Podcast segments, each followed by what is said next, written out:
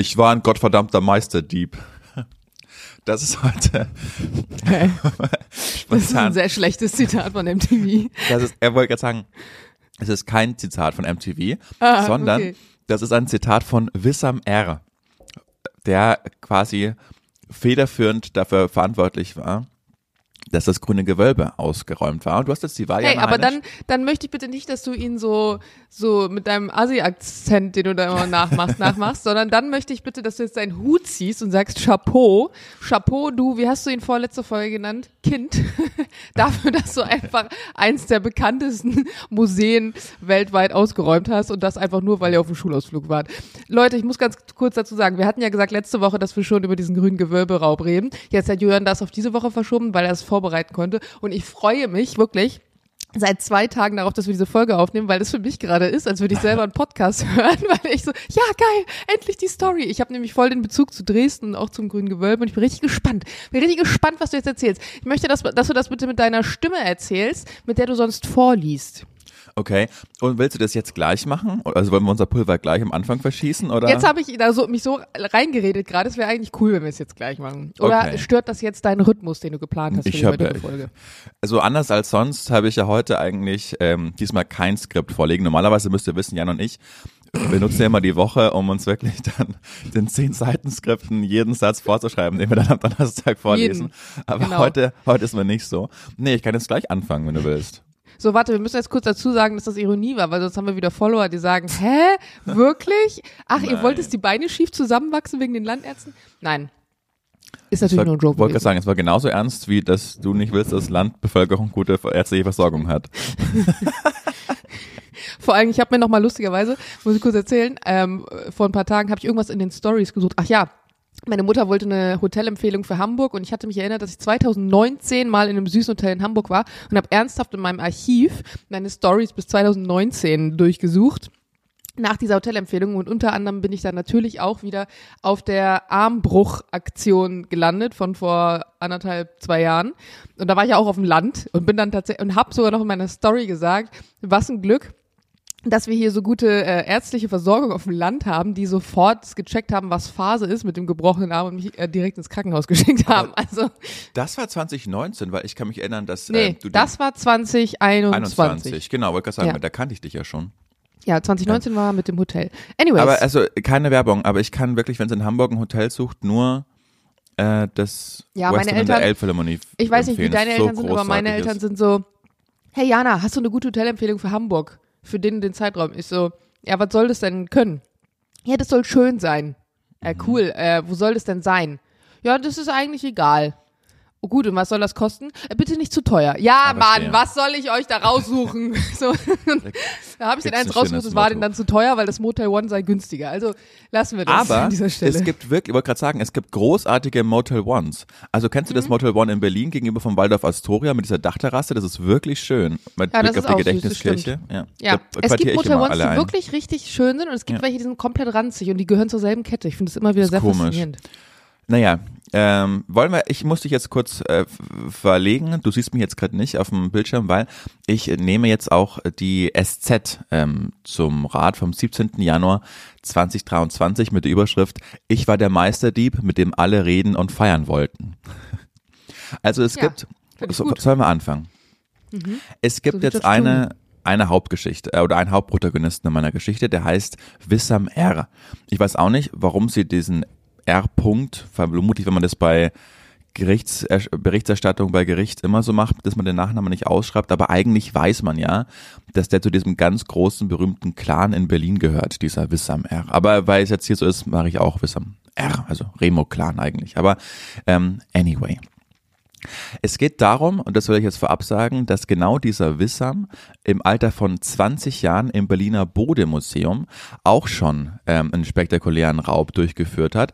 Da hat er nämlich ah. diese Goldmünze aus dem Fenster gewuchtet. Ich weiß nicht, ob du dich daran er erinnerst. Und nee, aber äh, ich finde ich gut, dass er ja schon mal geübt hat vorher. Äh, genau, das war 2000, also das war 2017, da war der wirklich erst 20 Jahre alt. Das muss man sich mal vorstellen. Und ähm, das hat, ja, du meinst die Praktis, wenn du denen sagst, sie sind 20, die wissen nicht mal, wie sie die Milch aus dem Kühlschrank holen sollen. Ne? Also da ist der auf jeden Fall schon ja, effektiver. Naja, jedenfalls äh, war der seit 16, seitdem er 16 ist, schwer Kokain und äh, Gras abhängig und musste sich das Ganze immer wieder finanzieren. Und weil er die Schule abgebrochen hat und jetzt nicht die beste Ausbildung äh, dann damit bekommen hat, meinte er, na gut, so ein Einbrecher ist jetzt kein Ausbildungsberuf in der IHK, muss ich mir das selbst beibringen. Und dann hat er eben gesagt, fange ich da mal im Bode-Museum an. Das war 2017, das war auch ganz groß in den Medien und in Kreisen, in kriminellen Kreisen ist das wohl ziemlich schnell durchgesickert, dass er das war. Und, da, Und dann- das war auch erst sein erster Raub? Sein allererster? Krass. Also zumindest Na gut, der oder erste, der, der bekannt von ist dem man weiß, ja. genau, ja. Und dann sagt er eben äh, bei Gericht, dass das halt wie so ein wörtlicher Rausch einfach war, also dass quasi alle in der Szene das mitbekommen haben, dass er das war und er wirklich als Meisterdieb gefeiert wurde. Und dann kam er in diese Spirale rein, dass er eben dann noch mehr Koks gezogen hat. Und irgendwann äh, war er in so einem Film drin, in so einem Ocean's Eleven Film, dass er wirklich gedacht hat, er sei dieser Meisterdieb. Und dann wollte er nicht, was ja eigentlich clever gewesen wäre, erst mal ein bisschen Ruhe walten lassen, nachdem 2017 er das Bode-Museum ausgeraubt hat. Aber er meinte, nee, ich bin jetzt ready für das nächste große Ding. Und dann ist eben das grüne Gewölbe äh, in sein Blickfenster gekommen. Und das wiederum, und das habe ich in der letzten Folge schon gesagt, das war nicht seine Idee, sondern äh, auch jemand in seinem Familienkleiner noch jünger war wie er, dem wurde von so einem Schulausflug ein Bild geschickt von diesem von diesem Krass. Raum, Juwelenraum, und guck mal, wie krass das da aussieht. Und dann dachte er, ja gut, dann wird's wohl Dresden. So, das muss man jetzt zur Vorgeschichte ähm, wissen. Und jetzt schreibt die, die SZ so toll, und jetzt lese ich einfach mal vor, ich hoffe, ich darf das, äh, weil die ja auch irgendwie Wort haben. Ähm, Autorinnen ist Iris Meyer und Verena Meyer, ich vermute. Geil ist, wenn es Tochter, und- weil die sind, die Meyers sind auch noch richtig geschrieben. Witzig wäre es, wenn Tochter und Mutter dann einen Text schreiben, oder vielleicht sind sie auch Schwestern. Das habe ich nicht recherchiert. Guck doch mal bei LinkedIn. Ja, machen wir dann in der nächsten Folge. Also, ähm, der Hochsicherheitssaal des Dresdner Landgerichts, da wird nämlich gerade dieser Prozess verhandelt. Dienstagvormittag, die Zuschauerbänke sind voll, denn es steht jeder Verhandlungstag im Prozess um den Einbruch ins grüne Gewölbe an, auf den alle warten. Nach mehr als einem Jahr wollen die Angeklagten ihr Schweigen brechen und über jenen Coup sprechen, den der frühere sächsische Innenminister einen Anschlag auf die kulturelle Identität aller Sachsen nannte. Ach komm, sagen wir mal ehrlich, das war einfach genial. So, Wissam R. beginnt ganz von vorne bei der Goldmünze. Also, wir erinnern uns, Goldmünze, Berlin, Bode-Museum. Der nun 26-Jährige geriet damals schnell ins Visier der Ermittler. Und als ich das in der Szene herumsprach, habe, und jetzt in Anführungszeichen, die Hochphase meines Lebens begonnen. Er habe jede Menge Anerkennung für einen Geniestreich bekommen. Ich war der Meisterdieb, mit dem alle reden und fahren wollten, weil er zu der Zeit noch mehr Kokain nahm als ohnehin schon Oh Mann. Habe er etwas den Bezug zur Realität verloren und gedacht, dass er gleich Etwas. das, Ich dass er gleich das Etwas. nächste Ding durchziehen könne. Die Idee für den Einbruch ins grüne Gewölbe sei zwar nicht von ihm gewesen, das habe ich ja gerade gesagt, aber er habe zusammen mit anderen Familienmitgliedern mehrfach das grüne Gewölbe besucht, um auszukundschaften, wie dick die Türen sind, welche Schlösser es gibt und durch welche Fenster man am besten einsteigt. Und jetzt kommt das Beste. Im Internet recherchierte ich noch, wo welche Schätze ausgestellt werden und dann entschied ich, dass das Juwelenzimmer das prunkvollste sei. Einfach so Robert random. Krass, es ist wirklich. Ey, wenn man so Filme sieht, ne, wo sie irgendwie in den Mega-Knaster einsteigen, in das Mega-Ding, nee, Mann, da kannst du einfach, oh ja, und welches Fenster ist denn offen? Ja. Schmeißen wir die Scheibe ein und fertig. Aber es wird noch besser. Zwischendrin habe er immer mal wieder aussteigen wollen, weil er befürchtete, dass der Verdacht sofort auf ihn fallen würde. Aber weil er seinen Drogenkonsum finanzieren musste und seinen Anteil an der Goldmünze bereits durchgebracht hatte, machte er weiter. So lässt Wissam R. es seinem Anwalt verlesen. Am Tag des Einbruchs, und jetzt kommt mein absoluter Lieblingsteil, am Tag des Einbruchs habe er wieder mal Kokain konsumiert, weil er nervös war. Er wurde high und konnte deshalb nicht, das Wagen nach, nicht den Wagen nach Dresden fahren. Also der ganze Plan, den sie da seit Monaten minutiös ausgearbeitet haben, ist dann doch nicht so eingetreten, weil er dachte, ich bin nervös, ich brauche Kokain. So. Er habe aber den Brand im Pegelhaus gelegt, um Polizei und Feuerwehr abzulenken. Vor dem grünen Gewölbe patrouillierte und an der Mauer die Beute, warte, das ist ein Rechtschreibfehler. Vor dem grünen Gewölbe patrouilliert und an der Mauer die, Bo das ist falsch. Und an der Mauer die Beute und das Werkzeug in Empfang genommen. So. Um Spuren zu verwischen, sprühten sie einfach Felgenreiniger auf die Mauer. ja, warum auch nicht? Wenn es nach Wissam geht, ist in seinem Leben einiges schiefgelaufen. Das war nach den Aussagen eines Sozialarbeiters im Prozess um die gestohlene Goldmünze geprägt und von schulischen Misserfolgen, Gewalt und Drogen konsumiert. So, Wissam R. konsumiert seitdem er 16 Jahre alt ist Marihuana, Kokain, Ecstasy. Dadurch habe er Probleme aus seiner Kindheit verdrängen wollen, die geprägt war von einer Großfamilie, die mit der organisierten Kriminalität in Verbindung gebracht wird, unter deren Druck er nur schwer leben konnte. Also das glaube ich auch, oder? Wenn du da in so eine Familie äh, reingeboren wärst, die irgendwie berüchtigt sind, äh, vom Krieg geflohen und dann einfach immer so mafiöse Züge anstreben, äh, dann glaube ich, ist einfach, das können wir uns einfach gar nicht ausdenken, wie das ist. Du musst ja da quasi immer mitmachen und genau, steht ja, ja auch nochmal das. Da brauchst du dir ja nur ein paar Serien angucken, ob das jetzt vier Blocks ist oder was weiß ich. Es macht ja so deutlich so, aber es ist ja auch immer so, du bist ja immer Opfer auch dieser Struktur, in der du dich, mhm. deiner sozialen Struktur, in der du dich befindest. So und ich muss da mal an so ein Beispiel denken, dass meine Schwester mir mal vor Jahren irgendwann schrieb, meine Kleine, die ist ja zehn Jahre jünger als ich und da war sie dann ja noch mal jünger, weil es schon ein paar Jahre her ist. Hä, ich bin gerade auf einer Party und hier ist so ein Nazi. Einfach so random. Und ich so, mhm. wieder ist so ein Nazi. Und sie so, ja, ich bin, ich bin hier bei Freunden zu Hause und dann stellt man sich ja vor, wenn da Leute im Raum sind, die man nicht kennt und dann, und dann sagte der, ja, hi, ich bin, keine Ahnung, wie der hieß, Tom und ich bin Nazi. Und sie dann so, meine Schwester ist richtig links. Mhm. Und sie so, hä, wie? Und dann hat er das halt auch, ich meine, seine Eltern sind Nazis. Dementsprechend ist er auch ein Nazi und der bekommt diese ganzen alten, in Anführungsstrichen, Werte von den Eltern einfach mitgegeben. Und wenn deine Eltern sagen, hey Mensch, ähm, du hast einen schlechten Schulabschluss, weil Ali in der Klasse bevorzugt wird und ich habe keinen Job, weil Fatma mir den Job weggenommen hat, etc. Also du, du plapperst ja nur nach, was dir irgendwie was dir irgendwie mitgegeben wird. Und wenn deine Familie mhm. sagt, ey, das Steuersystem in Deutschland macht gar keinen Sinn, außerdem dürfen wir hier nicht arbeiten, weil wir keinen deutschen Pass haben und äh, mit manchen Punkten haben sie ja dann sogar recht. Deswegen ähm, lass uns mal ein Ding drehen, pff, dann machst du das halt. Und die Erwartungshaltung ist natürlich auch immer groß. Und wenn du schon eine Familie hast, die vielleicht ähm, ja nicht so ganz ans Gesetz angelehnt ist, wer weiß, was die mit dir machen vielleicht auch, wenn du nicht so spurst, wie sie es gern hätten.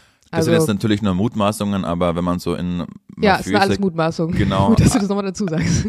Aber wenn man so mafiöse Strukturen irgendwie analysiert und auch so Dokus anschaut, dann ist es ja einfach wirklich so, dass du da oft einfach keine andere Chance hast, als da mitzumachen. Ansonsten giltst du halt als Verräter einfach, ne? Und dann wird's auch echt unangenehm. Also genau, das war so der Wissam und jetzt kommt, weil an diesem Tag sind ist auch noch äh, Rabi, äh, das ist ein Cousin von ihm, ähm, vor Gericht geladen worden als zweiter Angeklagter.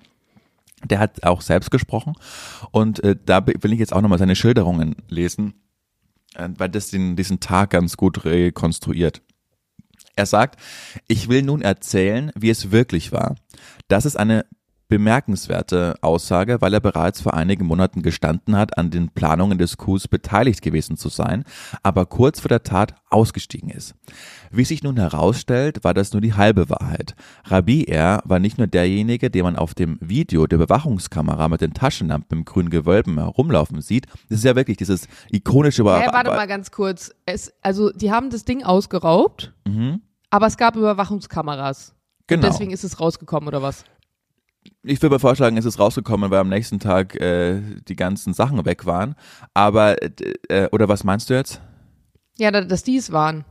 Ach so, ähm, so wie ich das, das steht jetzt aber hier nicht drin, so wie ich das äh, mitbekommen habe, konnten sie einen am, an seinem ikonischen Gang verifizieren, jetzt so ein bisschen gehinkt. Ich weiß aber nicht, ob das dieser Rabbi R war, aber es war irgendwie relativ schnell klar, dass die Spur auf die Familie Remo führt. Okay, schade, weil dann sind sie doch keine Meisterdiebe, weil ich meine, das ist ja sowas von dämlich, so ein Ding zu ja, machen und dann einfach nicht die Kameras im Blick zu haben. Mm, schade, ja. doch, doch Anfänger. Ja, ja. Ich bin sehr enttäuscht. Tut mir leid, Jana. Äh, aber genau, Rabi R. war nicht nur derjenige, den man auf den Videos der Überwachungskameras mit den Taschenlampen im grünen Gewölben herumlaufen sieht, sondern er zerstörte auch die Vitrine. Ich habe mit der Axt das Glas zerschlagen und die Sachen in den Sack getan. Dabei sei erst eine Vitrine Dabei sei er erst an der Vitrine vorbeigerannt ins Bronzezimmer. Der zweite Mann im Gewölbe, bisher nicht angeklagt, habe ihm dann gesagt, wo es hingeht oder wo es lang geht. Also, das war auch so schlecht vorbereitet, dass der Typ, der da drin war, nicht mehr wusste, wo er genau hin muss. Aber trotzdem hat es geklappt, so wie, was ist für ein Armutszeugnis? So, seinen Schilderungen ist auch zu entnehmen, wie leicht es den Dieben in Sachen Museumssicherheit gemacht wurde. Bei zwei Vorbereitungstouren konnte die Gruppe Stäbe aus den Fenstergittern sägen und mit Kreppband wieder abdecken. In Anführungszeichen, ich wunderte mich, dass man sich so frei und unbemerkt bewegen konnte und das angesägte Fenster nicht bemerkt wurde. Nach der Tat leerten sie leerten sie einen Feuerlöscher im grünen Gewölbe, um Spuren zu verwischen. Anschließend zündeten sie in der Tiefgarage das Auto an, mit dem sie gekommen waren, und fuhren mit einem anderen zurück nach Berlin. Und jetzt kommt der geilste Satz. In Berlin ging ich noch am selben Tag zur Schule, war aber zu spät im Unterricht. Ja, wo kommst du gerade her? Ja, du, ich habe gerade ein grünes Gewölbe da, so ein bisschen Zeug mitgenommen. Aber auch mit dem Auto, das Auto anzuzünden, ist doch also in meinen Augen voll unlogisch, weil die Aufmerksamkeit, die ein angezündetes Fahrzeug hinterher bei den Ermittlern erweckt, ist doch deutlich größer, als wenn man einfach gesagt hätte, der eine fährt das eine Auto, der andere fährt das andere Auto, wir fahren es zurück nach Berlin und versenken es zum Beispiel in der Spree oder so. Ja, ja, wie gesagt, also das Ganze war ja nicht so krass durchgedacht, wenn du dir überlegst, dass noch am Tag die Pläne geändert wurden, weil er, äh, dieser äh, Wolfram, einfach noch Kokain gezogen hat und nicht mehr fahren Aber ich konnte. verstehe jetzt auch nicht, wie die reingekommen sind. Durch diese angesägten Stäbe im Fenster Exakt, oder was? genau. Und wie haben sie die Stäbe angesägt, ohne dass es jemand merkt? Einfach während, äh, da haben sie nur gesagt, dass sie laute Musik währenddessen ähm, gesp gespielt haben, dass es nicht so aufkommt, aber da konnten sie einfach frei rumlaufen und niemand hat sich gewundert, dass sie da mit einer Säge ein paar Gitter an, äh, anfeilen. Und dann haben sie es mit, äh, Ja. mit dem Band zusammen und dann konnten sie da einsteigen. Also das ist Muss so nur okay. dreist genug sein, ne? Das ist so ein bisschen wie dieses, jemand nimmt einfach ein Bild im Museum ab, an dem jetzt keine Alarmanlage hinter ist und trägt es aus dem Museum raus. Jeder wird einfach denken, du gehörst da zum Personal. Ja. Aber crazy, oder? Ja. Jetzt würde mich mal interessieren, was dann hinterher passiert. Ja. Ist er jetzt trotzdem noch ein Hero, also in seiner, in seiner Struktur, in der er lebt, in seiner Bubble oder nicht? Oder ist er jetzt ein Opfer, weil es rausgekommen ist oder nicht? Oder wird er irgendwann nochmal, also der wird ja safe, der geht in den Knast, dann hockt er da drei Jahre vielleicht und kommt er raus und dann macht er das nächste Ding. Nee, also da, da haben sie ja diesen Deal, dass sie jetzt so krass viel erzählen, ist ja ein Deal mit der Staatsanwaltschaft.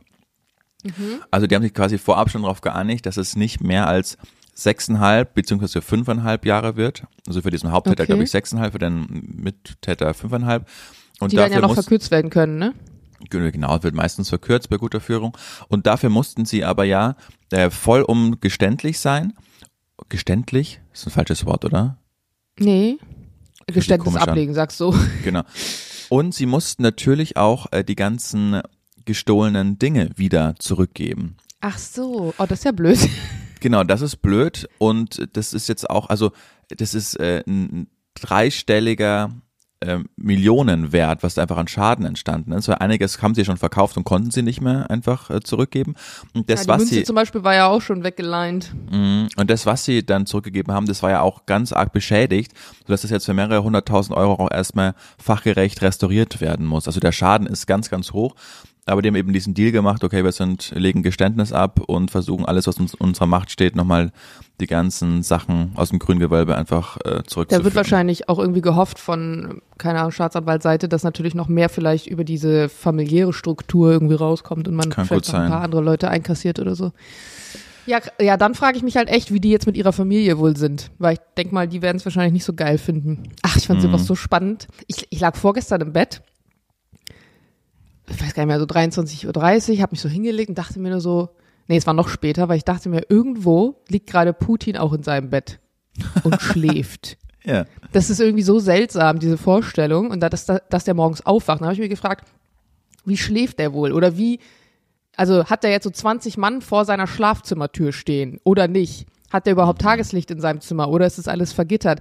Wacht der morgens auf und denkt sich, wie viel Menschenleben der auf dem Gewissen hat oder nicht? Also manchmal finde ich das so seltsam, sich vorzustellen, dass so Menschen, weil die werden ja auch irgendwie entmenschlicht. Also für mich zumindest. Die verlieren sowas an, an Nahbarkeit dadurch, dass sie irgendwie so abgedreht sind und gerade auch so eine mediale Präsenz haben, dass man sich manchmal gar nicht vorstellt, der sitzt auch auf dem Klo und scheißt. Und dann kommt aber einer seiner Mitarbeiter Warte, und packt halt das die ist- Kackwurst ein im Ausland. Weil, Das das ist- wusstest du das? Immer im Was? Aktenkoffer wird die Kackwurst rausgetragen, weil er Angst hat, dass sie irgendwas mit seinem, ähm, irgendwas mit seiner DNA machen. Wirklich? Der hat echt einen Mitarbeiter, der nur seine? Kackwurst durch die Gegend dreht. Ja, keine Was, Ahnung. Der immer, wenn er aufs. Klo geht, das ist völlig, völlig weird. Und irgendwann wird er ja sterben. Hm. Und dann wird er nicht mehr da sein. Und was ist dann? Also ich finde es generell gerade irgendwie. Hast du das mit Da- der, mit der Uhr gesehen? Mit von wegen 90 Sekunden vor 12? Nein. Ach, wie heißt denn diese Uhr? Es gibt so eine Uhr, an der halt Expertinnen und Experten immer bewerten, wie knapp vor 12 ist es gerade für die Menschheit. Also bei jedem politischen, Oh. krassen Event, was Wollen passiert. wir darüber jetzt wirklich sprechen und wieder runter, an uns runterziehen? Nein, okay, lassen wir das. Oder Stell mir doch mal eine Frage, eine von deinen vier Fragen. Gibt's da eine, die uns vielleicht hoch, hochpusht? wollen wir gleich, wollen wir gleich mit den vier Fragen ähm, Nee, starten? ich kann auch was anderes erzählen. Weißt du was? Nee, ich- weißt du, was eine Kappzugsäge ist? Was? Weißt du, was eine Kappzugsäge ist? Nein, natürlich nicht. Habe ich mir gestern gekauft. Ich habe jetzt eine riesen Säge in meinem Wohnzimmer stehen, Warum in deinem Wohnzimmer? weil da Platz war. Ja, aber warum, also warum steht die da? Also wa- was, ist, Weil was ich- bezweckst du damit? Ich als, habe mal wieder ein neues Bauprojekt geplant. Und Welches? ich dachte mir, ähm, ich habe, wenn du bei mir reinkommst, da wo praktisch mein Schlüsselbrett ist, ja, ich weiß nicht, ob du dich erinnerst, kurz vor der Garderobe, da sind so ganz viele Heizungsrohre und so Wasseranschlüsse, so ganz alte. Und die stören mich, weil das sieht einfach kacke aus. Und das ist so eine Vertiefung da drin. da hänge ich und dadurch Bruce entsteht so eine Leine auf. Unruhe. Und davor möchte ich so eine Art Verdeckung bauen, Hm. die halt aussieht wie so eine, wie so eine Kommode sozusagen. Und dafür muss ich ja logischerweise Holz sägen. Und Mhm. deswegen habe ich mir jetzt eine Kappzugsäge gekauft. War ich gestern im Baumarkt. Kappzugsäge. Sie heißt Könnt- Roberta. Ja, könnte auch einfach so ein, eine Kappzugsäge. Gärungssäge. Eigentlich, es ist eine Gärungssäge, nämlich eine Säge, womit du halt so Gärungswinkel Verstehe. sägen kannst. So 45 Grad, damit so Bretter aneinander passen. Und, aber bist du jetzt schon weit in dem Projekt oder willst du darüber sprechen? Nee, ich habe ich hab, ich hab gestern angefangen und so eine Säge, also Jules, ich saß dann gestern auf dem Boden, habe die zusammengebaut und dann kurz mal angeschmissen, so einfach für den Sound und Jules dreht sich so mit seinem Drehstuhl um, guckt mich so an und sagt so, Mädel, es gibt keinen Mensch, der sich so sehr über Sägen freut. du. ja, das glaube ich. Völlig gestört, weil ich da saß mit so Tränen in den Augen, während ich so diese Säge angeschmissen habe. Und er so, ey, andere kaufen sich so Designer-Handtaschen und, und machen so Bilder vom Spiegel und du kaufst einfach eine Säge und postest so Videos, wenn du so die Säge Ja, finde ich beeindruckend. Und äh, Namensvorschlag ähm, von jemandem aus meiner Community war Segmenta. Fand ich auch nicht schlecht. Ach, mit deinem Ä geschrieben. besser? Ja, Segmenta. Ja, finde ich witzig. Ja, also da kann ich nur immer den Hut von ziehen, weil ich kann ja, also ich kann ja gar nichts. Also ich habe schon oft die Geschichten erzählt, wie ich da geglänzt habe bei irgendwelchen Volksfesten, als ich mitmachen musste, um den Boden zu reinzuspaxen. Naja, aber halt uns halt uns auf dem Laufenden. Äh, äh, ähm, ich, es gibt so ein so Song, den singe ich seit fast einem Jahr äh, jeden Tag in der Redaktion und gehe jeden damit auf den Nerv, weil ich den so halb, nein, ich singe ihn eigentlich nur ironisch, aber mittlerweile wird's kultig. Und zwar ist das von dem äh, Gewinner der dritten DSDS-Staffel, Tobias Regner, der Song I Still Burn. Mit der ikonischen Zeile I still burn like the sun, rage and fire in my blood, I'm tired of living in a lie, cause I still burn. Aber weißt du was? I still burn like the sun kennt jeder. ja. Also allein diese Zeile. I still burn like. Ja, Tobias Regner, eine bayerische Urgewalt. Und äh, also, jetzt habe ich mal überlegt, weil das ja wirklich, weil ich den Song seit einem Jahr singe, wenn ich irgendwann mal sterben sollte, dann will ich ins Krematorium und verbrannt werden und dann soll auf meinem Grabstein stehen I still burn. Du, das Wegen- ist kein Problem. Ich merke mir das. Hast du Sophie schon gesagt? Habe ihr gesagt, fand sie auch sehr witzig. Oh, Sophie hatte letztens so eine gute Beobachtung, die will ich noch kurz erzählen, als wir in Lissabon waren. Es ist ja immer so, finde ich, wenn du im Ausland Essen bestellst und ähm, dann nicht auf die Landessprache bestellen kannst, dann ist es anders als in Deutschland, wo du ins Restaurant gehst und dann äh, bist du ja so äh, auf Augenhöhe eigentlich. Also wenn du dann auch dann, dann ein Stammrestaurant hast, dann bestellst du da und mit dem Augenzwinkern und, und shakerst du ein bisschen rum. Wenn du aber in einer, in einer Ah, fremden so Stadt einer bist du also, Jörn. Mit dem Augenzwinkern und shakerst ein bisschen rum. Nee, jetzt nicht irgendwie eben im flirtigen Sinne, sondern äh, ja, wie geht's euch und bla bla bla. Also dann ist man so, weißt du, dann ist man einfach so auf Augenhöhe.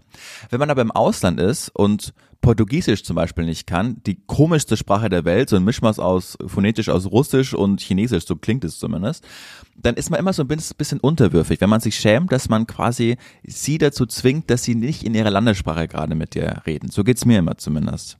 Mhm.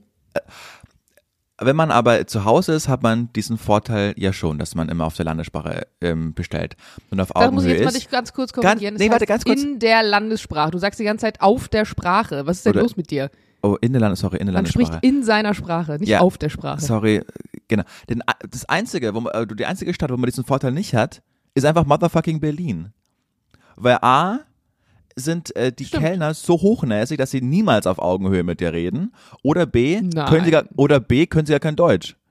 Nee, ich kenne das genau andersrum. Wenn du nämlich in Berlin bist und ein äh, Kellner dich auf Englisch zuquatscht, dann die ganzen Berliner, ich, I want, I want to order this, this, this I want to order. Das heißt, die sind eigentlich diejenigen, die dir viel zu sehr überlegen sind. Die ganzen Berliner, die einfach kein Wort Englisch können, die sind dann nämlich komplett lost. Ja, sag ich Das ja. ist eher die Beobachtung, die ich mache. Ja, sage ich ja, dass du als, wenn du in Berlin als Berliner bestellst, hast du diesen Vorteil eben nicht, den du sonst immer hast, wenn du quasi in deiner Landessprache bestellst. Wenn du in München bestellst, hast du das nicht so wie in Berlin. Wenn du in Berlin bestellst, dann hast du dieses, diese auf Augenhöhe ja trotzdem nicht als Konsument oder als, als Gast, weil dich der Kellner immer von oben herab behandelt. Entweder weil er das nicht würdig ist oder du kannst nicht auf Augenhöhe sein, weil er auch nicht Deutsch spricht. Weißt du, ich meine? Mhm, aber ja, aber ich finde halt nicht, dass daran liegt, dass sie hochnäsig sind, sondern es liegt meistens daran, dass du, also viele, halt kein Englisch können. Und dadurch ergibt sich halt diese, diese, ne, dass man das. Gefühl hat, okay, ich kann jetzt kein Englisch, der kann irgendwie schon Englisch, das ist ja irgendwie strange. Oh mein Gott, ich sehe gerade was, sorry. Ich habe so ein Glasdings hier und das, mein Glas ist einfach abgeschmolzen.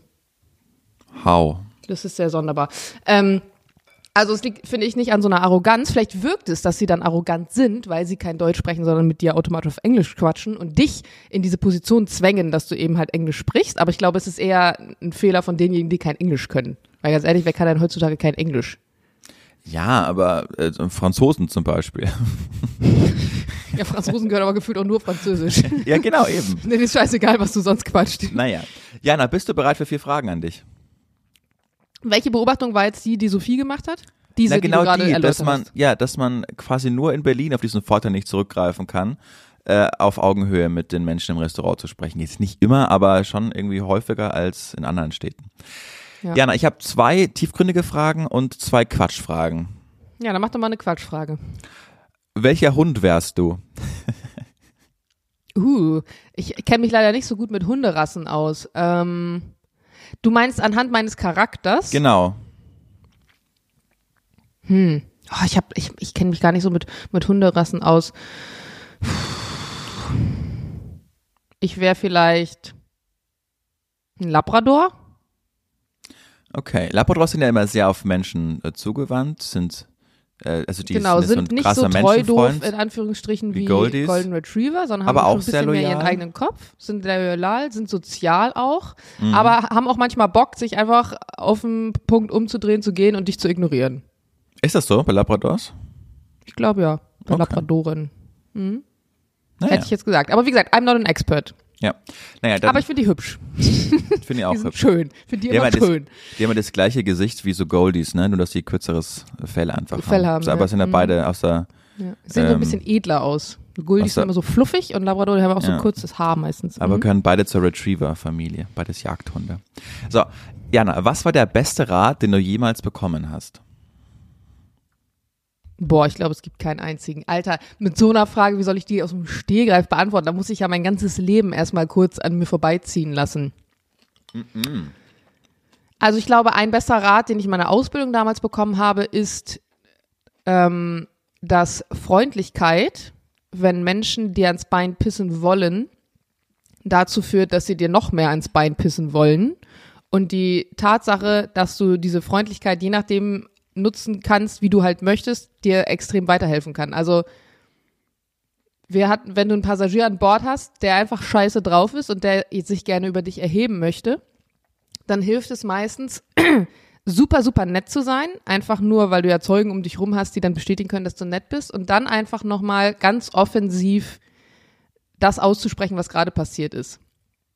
Also beispielsweise, irgendjemand hat einen Sitzplatz reserviert und hat den Sitzplatz nicht und dann sagst du dem, ey, wir müssen jetzt aber los, setzen Sie sich erstmal auf den Platz, der hier auf Ihrem Ticket steht und ich komme gleich wieder zu Ihnen und kümmere mich darum, tut mir leid oder irgendwie sowas. Und der fängt dann an, dich auf einer persönlichen Ebene zu beleidigen, was ja manche tun.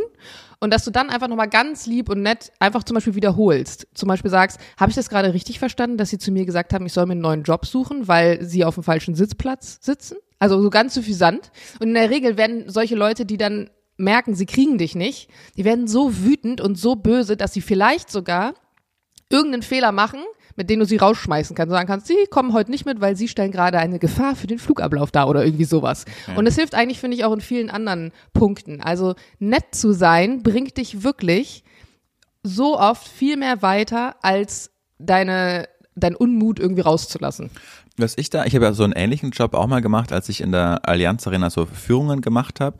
Und da war es auch ganz oft so, dass dann Leute, die zu spät gekommen sind, sich aufgeregt haben, dass sie jetzt weniger Zeit quasi auf ihrer Tour haben, weil es ging immer eine Stunde und manche sind auch alkoholisiert gekommen.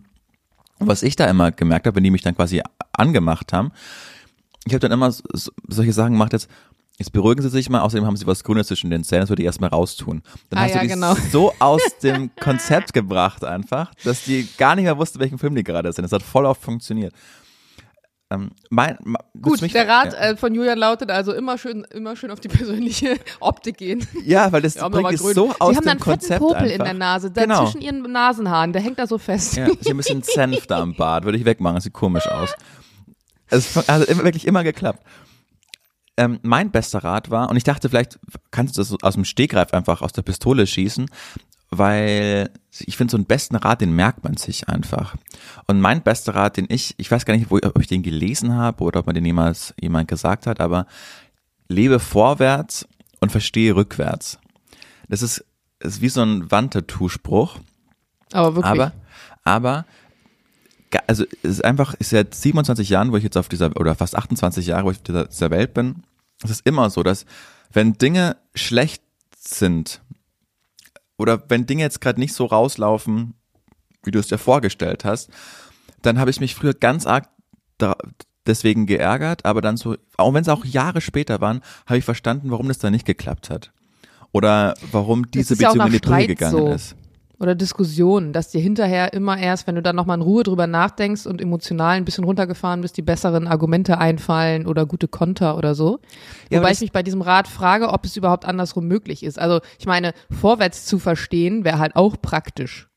Nicht nur ja, rückwärts. Aber das, also, aber das entspannt mich ganz arg. Also ich habe dir ja erzählt, als du mich letztes Mal gefragt hast, was ich gerne ändern wollte, und dann habe ich das ja ein bisschen auf die berufliche Sicht hingelegt. Aber schon so oft habe ich dann zwei Jahre später verstanden, ach, deshalb hat es mit diesem Job nicht geklappt, weil deshalb bin ich jetzt in Berlin und habe die und die Person kennengelernt. Manchmal ist es ja auch eine Verklärung, aber es hilft einfach in gewissen Momenten geduldig zu bleiben und ruhig zu bleiben, weil man sich denkt, schon so oft in meinem Leben hat sich das dann später herausgestellt, dass es richtig war, dass es gerade nicht geklappt hat oder dass es ein bisschen länger braucht, weil es jetzt so und so so viel besser geworden ist. Und das lässt sich äh, ja, in gewissen mhm, Punkten einfach entspannter sein, weißt du? Selbst wenn es nur ja. ein Spruch ist, an den ich glaube, aber es lässt mich einfach entspannter sein.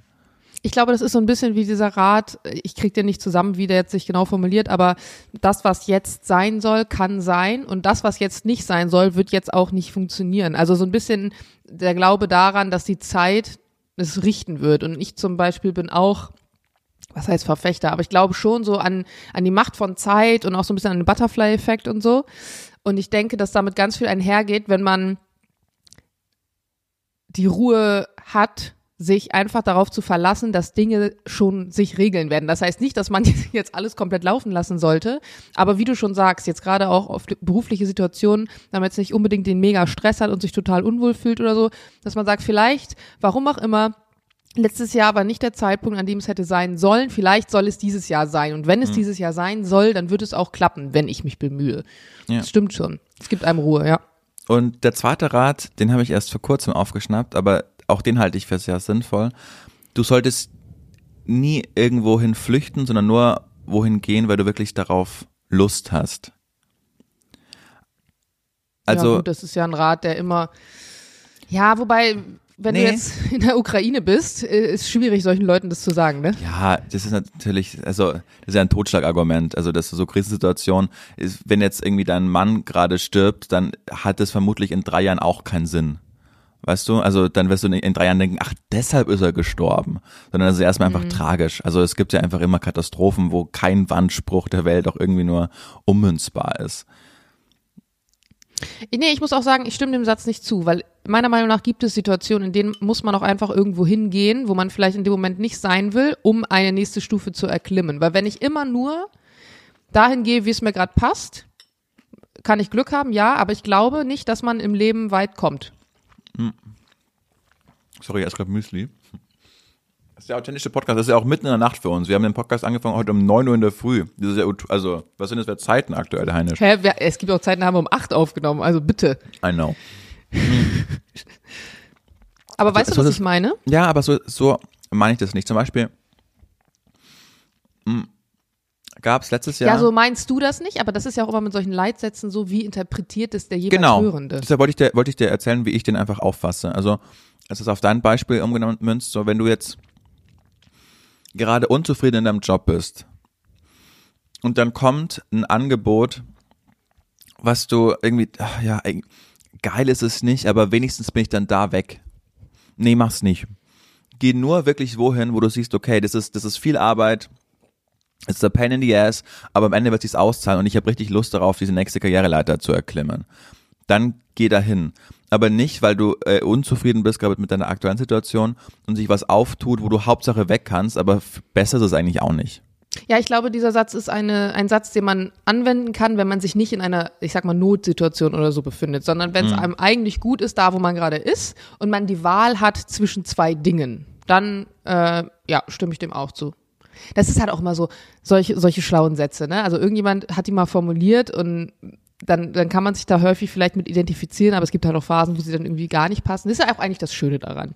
Genau, Also und so jeder auch kann auf Pinterest oder so, wenn man so auf Pinterest mal Quotes und dann irgendein Schlagwort zu irgendwas eingibt, du findest ja seitenweise so Klugschisse, Gehirnfürze, irgendwelche schlauen Ratgeber und Sprüche zu irgendwas und viele davon sind schon sinnvoll, aber jeweils Mhm. irgendwie auf die auf die Situation angewendet. Ja. Genau, und das ist ja das Gute. Jeder kann ja aus jedem Satz das rausziehen, was er für sinnvoll erhält und sich daran einfach, weiß ich nicht, stärken oder sonst irgendwas. Also das muss ja zu niemanden auferlegt, dass, dass er jetzt, das Es, jetzt es gibt ja auch dann Spruch so und oft Sätze, die so das Gegenteil formulieren. Das liebe ich ja auch. Also so in Beziehungen zum Beispiel, man sagt oft, Gegensätze ziehen sich an.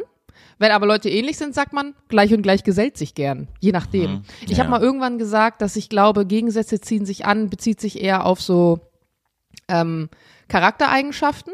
Also wenn ich zum Beispiel jemand bin, der gerne dominiert, ist es praktisch, wenn der andere vielleicht nicht genauso gerne dominiert, weil sonst könnte es irgendwie kompliziert werden, sondern wenn der andere vielleicht sagt, ja, ich bin eigentlich froh, wenn jemand so das Zepter in die Hand nimmt und gleich und gleich gesellt sich gern, passt eher so auf Hobbys zum Beispiel oder Vorlieben, ne? Also dass man sagt, man kann Dinge miteinander teilen. Wenn der eine jetzt so super krass gerne auf Konzerte geht und ins Kino und der andere aber nur zu Hause sitzen will, ist eher doof für eine Beziehung. Kann man vielleicht so beides ummünzen. Ich glaube, so ist es auch mit so mit so schlauen Sätzen. Jana, Nächste Frage, Julian. was hast du bereut, was du nicht gemacht hast?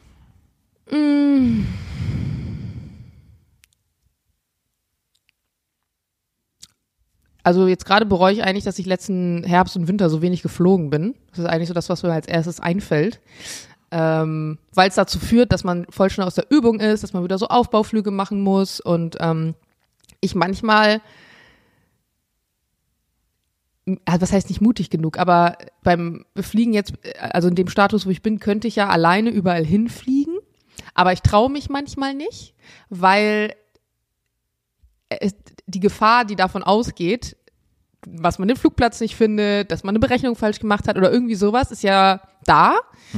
Und ähm, in den ganzen anderen Flügen, die ich jetzt in letzter Zeit alleine gemacht habe, war ich immer in Gebieten, in denen ich schon mal öfter war und auf Erfahrungswerte zurückgreifen kann. Und mir fällt es häufig schwer, etwas, ähm, etwas zu machen, so komplett außer Kalten, wo ich keine Erfahrungswerte habe. Und da wünschte ich mir manchmal, dass ich ein bisschen mehr diese optimistische Naivität hätte, die Jules hat zum Beispiel, der ja auch einfach weißt du, der kann nicht surfen, ist dem scheißegal, da ist eine acht Fußwelle, ich gehe da mal rein und guck, was passiert. Das würde mir niemals, also da würde mir niemals im Traum einfallen, sowas zu machen. Ich bin eher jemand, die immer, ich habe immer ein Sicherheitsnetz weil ich die Erfahrung gemacht habe, dass so ein Sicherheitsnetz praktisch ist. Und gerade beim Fliegen ist das vielleicht auch hilfreich. Aber manchmal würde ich mir wünschen, dass ich vielleicht auf Sicherheitsnetz scheiße, um ein bisschen über mich hinauszuwachsen. Und manchmal bereue ich, dass ich da so ein bisschen, ein kleines bisschen zu sehr diesen Sicherheitsaspekt liebe. Mhm. Gut. Finde ich eine ehrliche, also ist eine ehrliche Antwort. Ja. Finde ich schön. How I am. So, dann. Du schon? Hatten wir schon vier Fragen? Nee, jetzt kommt die vierte. So. Und zwar, wovor hast du Angst?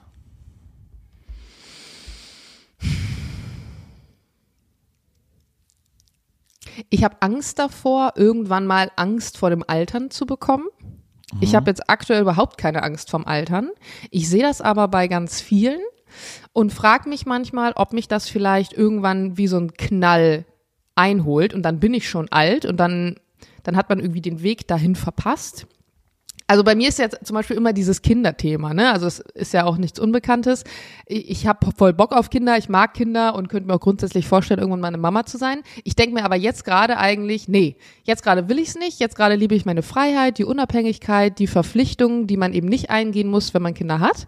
Ich habe aber Angst davor, dass ich vielleicht irgendwann 35 oder 40 bin, immer noch keine Kinder habe, weil ich mich dafür entschieden habe, mir dann einfällt, oh, jetzt hätte ich doch gern Kinder und dann geht's vielleicht nicht mehr. Dass es nicht diesen, diesen Weg zur Entscheidung dahin gibt. Weil man sagt ja auch immer, Kinder oder ein Kind zu bekommen, es gibt nie den perfekten Zeitpunkt. Jeder sagt dir das.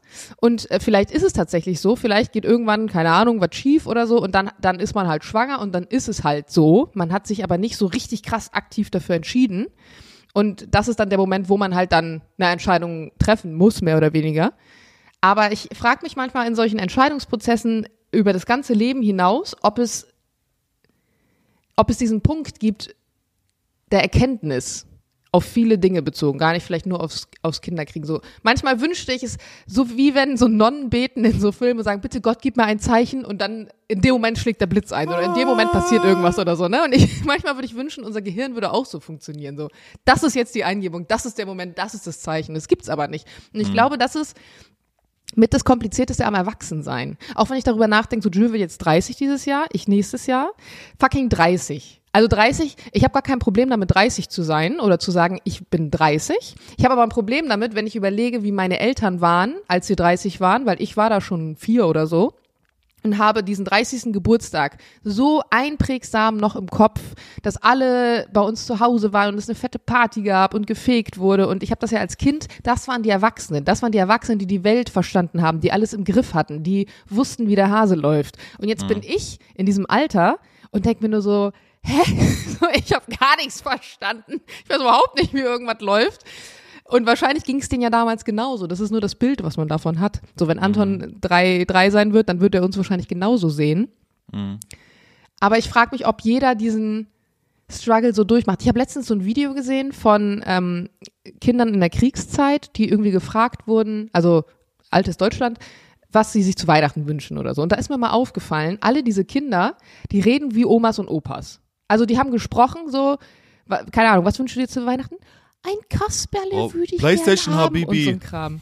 So, und heutzutage hast du das gar nicht mehr. Ja. Und ich frage mich dann manchmal, ob das einfach so die, diese, ne, die Kultur ist oder so, oder vielleicht auch einfach die alten Seelen, oder ob die einfach durch die Zeit, in der sie groß geworden sind, klar schneller erwachsen sein mussten, aber auch irgendwie dieses Erwachsenen-Game so ganz anders, äh, weiß ich nicht, verstanden haben. Und das Leben ist ja generell, boah, jetzt wird's richtig krass philosophisch, aber wir haben ja nicht so ein so, ein, so eine Anleitung wie für so eine Kappsäge, so eine Gärungssäge, wo du reingucken kannst. Also das wäre der Optimalfall, wie du Holz zusägst. Du kannst es natürlich auch so machen, aber es gibt's ja alles nicht. Du hast kein Backup, auf das du irgendwie zurückgreifen kannst. Und was mir auch manchmal Angst macht, um auf die Frage zurückzukommen, ist, dass du keinen Tag mehrfach leben kannst. Also dieser eine Tag ist verschwendet, der wird nie wiederkommen. Wir werden nie wieder Mittwoch im Januar haben, morgens um neun, dass ich diesen Podcast aufnehme. Die Zeit ist dann einfach weg.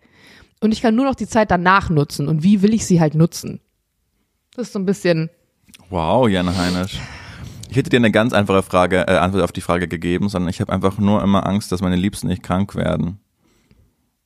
hm, das ist gar keine Angst, die ich habe, weil es wird früher oder später passieren. Deswegen brauche ich mir da keine Angst machen, weil es wird so oder so kommen. Ich habe trotzdem Angst Da bin ich dazu sehr realist. Ja, aber Ja. man kann ja trotzdem Angst haben, wie es dann Hm. wird und also davor habe ich große, große Angst. Nicht so sehr um mich, sondern ich glaube, wenn du dann selbst in der Position bist, gestern ist äh, eine Frau verstorben, die ich auch ein bisschen kannte, die, die ist eine nahe Verwandte von meinem besten Freund ist, die dann, die dann auch Krebs hatte und wenn du dann die so das siehst über Monate hinweg und die, die der bewusst wird, dass jetzt dann irgendwann sterben muss und so, boah, davor habe Mhm. ich richtig Angst. Also den dann dazu begleiten und äh, dann auf der Beerdigung eines geliebten Menschen zu stehen und das ist und äh, davor habe ich Angst. Hm. Kann ich nachvollziehen. Warst du schon mal auf einer Beerdigung? Ja, ja, klar. Ich war auf mehr Beerdigungen als auf Hochzeiten. Das ist traurig. Das ist wirklich wirklich traurig. Nee, aber es gibt ja Leute, ich habe letztens einen Kumpel, der war noch nie auf einer Hochzeit. Der ist auch Ende 20, der war noch nie auf einer Hochzeit. Und manchmal gibt es auch Leute, die noch nie auf einer Beerdigung waren. Ich war auch schon auf einigen Beerdigungen. Ah, Und das ist auch traurig, aber ich finde Beerdigung voll wichtig, weil Ich das nochmal ja. so ein Punkt ist, an den du dich halt erinnerst und an dem du auch die Emotionen mehr oder weniger freien Lauf lassen kannst. Kommt immer auf die Beerdigung an, aber so dieser letzte Weg, dieser letzte Schritt ist total ja relevant für alles, was irgendwie danach kommt.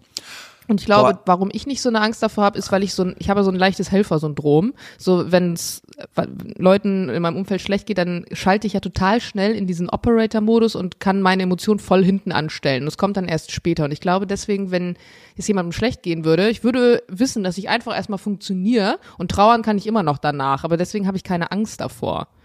Weil ich immer so denke, ach, das wird, man wird es schon irgendwie regeln können.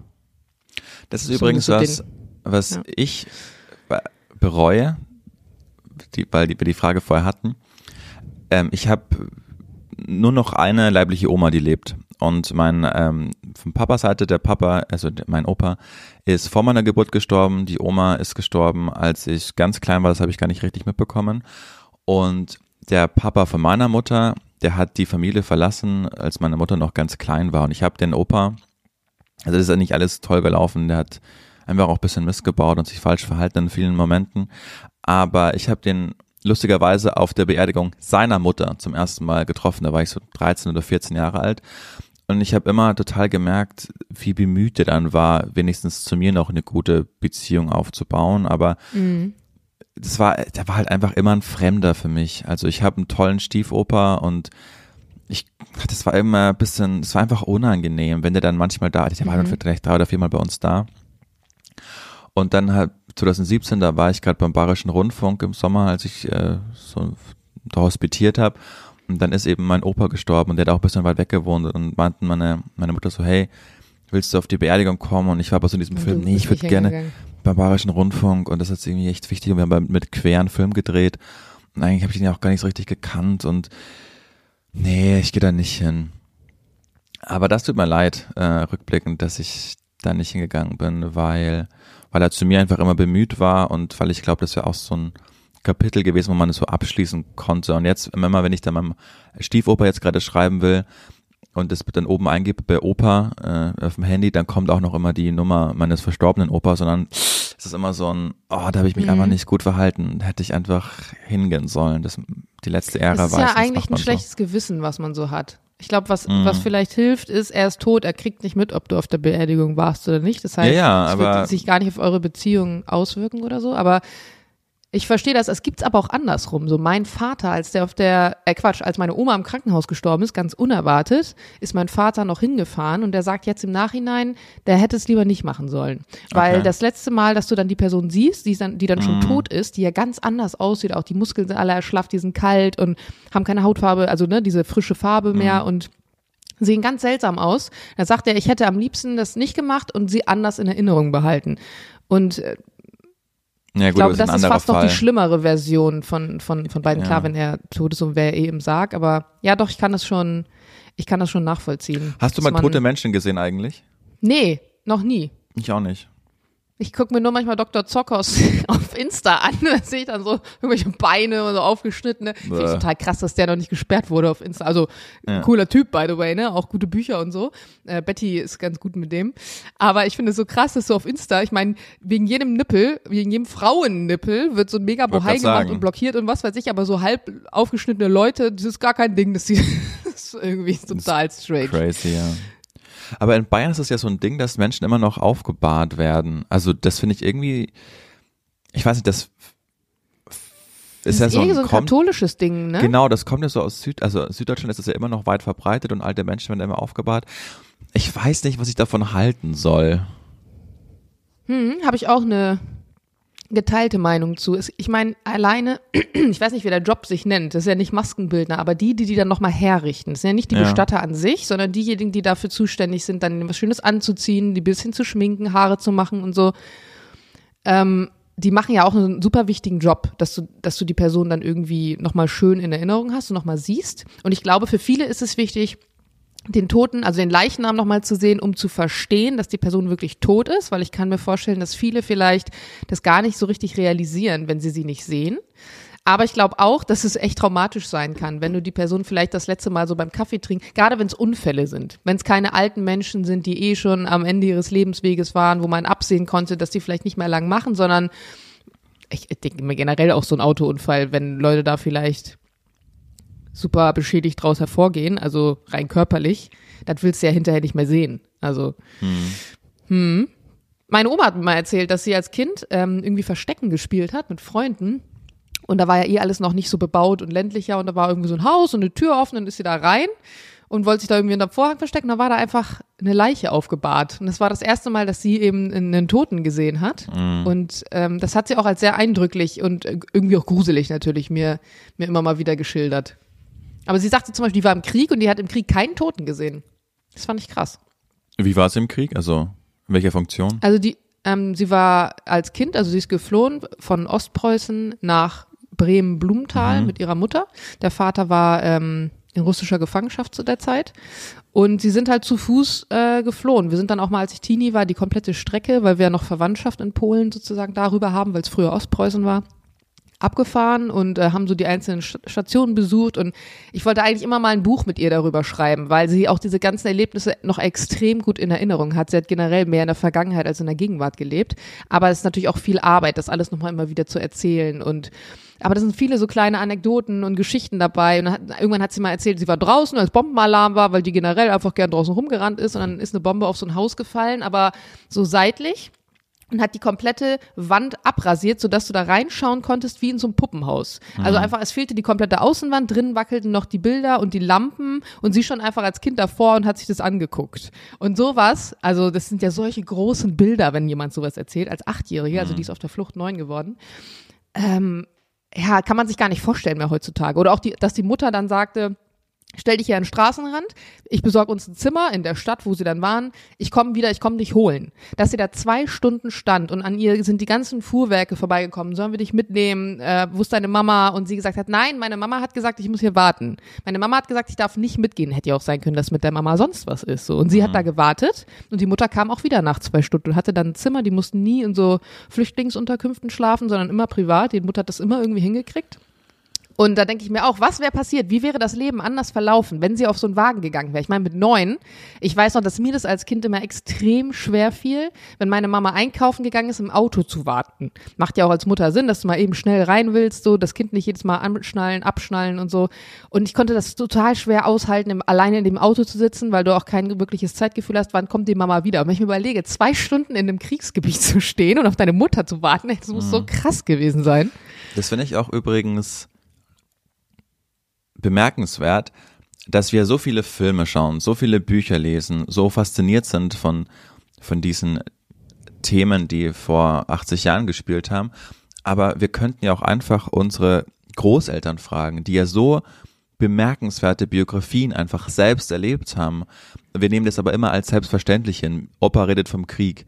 Das wird immer so mit einem Augenrollen abgetan. Aber da empfehle Echt? ich nee, wirklich. Ich gar nicht. Doch, da, da, da empfehle ich wirklich mal genau hinzuhören. Also mir war das leider nie in Anführungszeichen nie vergönnt. Ja, ich wollte sagen, ich habe ich hab das gar nicht, dass ich nicht, dass ich denen nicht aufmerksam zuhöre, weil ich finde, das ist doch gerade das, was deren Leben geprägt hat und so spannend ist. Ja, also aber ich, genau, finde ich auch. Aber viele machen das halt nicht. Also die sagen, es kann nichts Besonderes sein, weil es ist meine Oma. Weißt du, was soll der schon Besonderes passiert sein? Man tut es immer so ab. Aber zum Beispiel die, ähm, die Oma von Sophie, die ist 97 Jahre alt. Die hat ganz viel schon mitbekommen und die ist noch so sharp einfach, wenn die Geschichten von früher erzählt und ihr Bruder ist im Krieg gefallen, da war sie 17 und die Familie war eh immer anti-Hitler eingestellt und dann ist sie einfach mit einer Schrotflinte in Zug gestiegen nach München und wollte dann von München nach Berlin, um einfach Hitler umzubringen. Nee. Bis sie dann einfach äh, am Hauptbahnhof in München, und die hat auch noch kein Hehl drum gemacht, bis sie dann in München mit 17 Jahren einfach von zwei Wachtmeistern gefragt wurde, was sie denn mit dieser Schrotflinte vorhatte. Und er sie, ist mir jetzt egal, was ihr macht, ich will nach Berlin, um Hitler umzubringen. Und dann hatte sie so ein irres Glück, dass die beiden einfach auch nicht auf Hitlers Seite standen, sondern hat einfach ihren Dienste abrichten Mhm. muss. Man so, jetzt hör mal ganz genau zu, du setzt dich jetzt sofort in den nächsten Zug wieder zurück nach Aschau, lässt diese Schrotflinte verschwinden und machst das nie wieder, ansonsten müssen wir dich auch erschießen. Also solche Geschichten einfach, oder die Krasse hat Stories. Irre Wahnsinn. Story. Oder die hatten dann auch so einen Laden, ähm, wo sie Lebensmittel verkauft haben und damals gab es ja nur so Lebensmittelmarken, ne? Also dass du Mhm, genau, ja. So dir ausgegeben hast, genau. Und das ist echt so heartbreaking, aber da hängt, wenn ich in dieses alte Haus immer reingehe, hängt links so ein gezeichnetes Bild von, von dem Haus, in dem ich mich dann, äh, boah, ich habe halt echt Schwierigkeiten zu sprechen, in dem ich mich dann Ja, aufhalte. ist ein bisschen Sorry, es ist ein bisschen zu früh für mich einfach. Und die Geschichte dahinter da ist, dass einfach ein Kriegsgefangener kein Geld offensichtlich hatte und äh, ku- kurz vorm Verhungern war und dann dieses Haus gezeichnet hat, um quasi Lebensmittel zu bekommen. Und dann hat sie die Bücher so gefälscht und Kommata so verschoben, weil die Nazis haben ja alles immer nachkontrolliert, ob das so passt bei diesen Lebensmittelläden, dass sie dafür auch eingesperrt worden wäre. Und aber solche Heldengeschichten einfach, was wirkliche Ja, Heldengeschichten sind, was aber Wirklich. so, ja, so nebenbei einfach mal beim Kaffee einfach äh, erzählt wird, weißt du, das ist wirklich bemerkenswert, finde ich. Ich, ich glaube halt, ähm, dass es uns total schwer fällt, oder also ich spreche jetzt von der jüngeren Generation sozusagen, denen's, die dann nicht so zuhören, so aufmerksam, weil ganz oft damit ja auch Vorwürfe einhergehen. Also äh, ne, mit diesem früher war alles anders und die Jugend von heute und das gab es bei uns nicht und hier wird aufgegessen. Wir können uns nicht damit identifizieren, was damals war, weil wir wissen nicht, wie es ist, in einen Supermarkt zu gehen und es steht nichts in den Regalen oder eine Lebensmittelmarke zu haben. Das heißt, wir können uns da nicht reinversetzen. Und dieser Überfluss, in dem wir leben, der dann für die Generation, die den Krieg mitgemacht hat, überhaupt nicht nachvollziehbar ist, ähm, der erinnert die halt immer an das, was früher war und wie schlimm es war. Und man hat da nicht so einen richtigen Schnittpunkt, einfach weil wir den Teil von früher nicht miterlebt haben, die alte Generation aber früher und jetzt kennt. Und somit fehlt uns oftmals dieser eine Teil an Wissen und nicht jeder ist vielleicht auch so, hat vielleicht so eine enge Bindung oder so zu den Großeltern, ist ja auch immer so ein Ding, ne? Ob man da dann aufmerksam zuhören kann. Aber ich weiß, dass die, also, also es gibt super viele Anekdoten von meiner Oma und bereits als ich Kind war, weil ich ja die ersten Jahre bei denen aufgewachsen bin, war das immer so, dass morgens zum Aufstehen sozusagen ich nochmal in das Bett von meinen Großeltern irgendwie geschlüpft bin, Opa hat noch geschnarcht, Oma war schon wach und dann habe ich immer erzählt, erzähl mir eine Geschichte. Und dann war das immer eine Geschichte von ihrer Kindheit oder der Flucht oder so. Und es war immer wie so ein, also als hätte sie vorgelesen. Und es, also bis heute, ich kann jede Story irgendwie erzählen und es hat mich auch, auch krass lange äh, begleitet so. Und man hat halt auch am Ende gemerkt, wo es dann auch wirklich bergab ging, dass sie eigentlich nur noch Freude hatte, wenn es um Sachen von früher ging.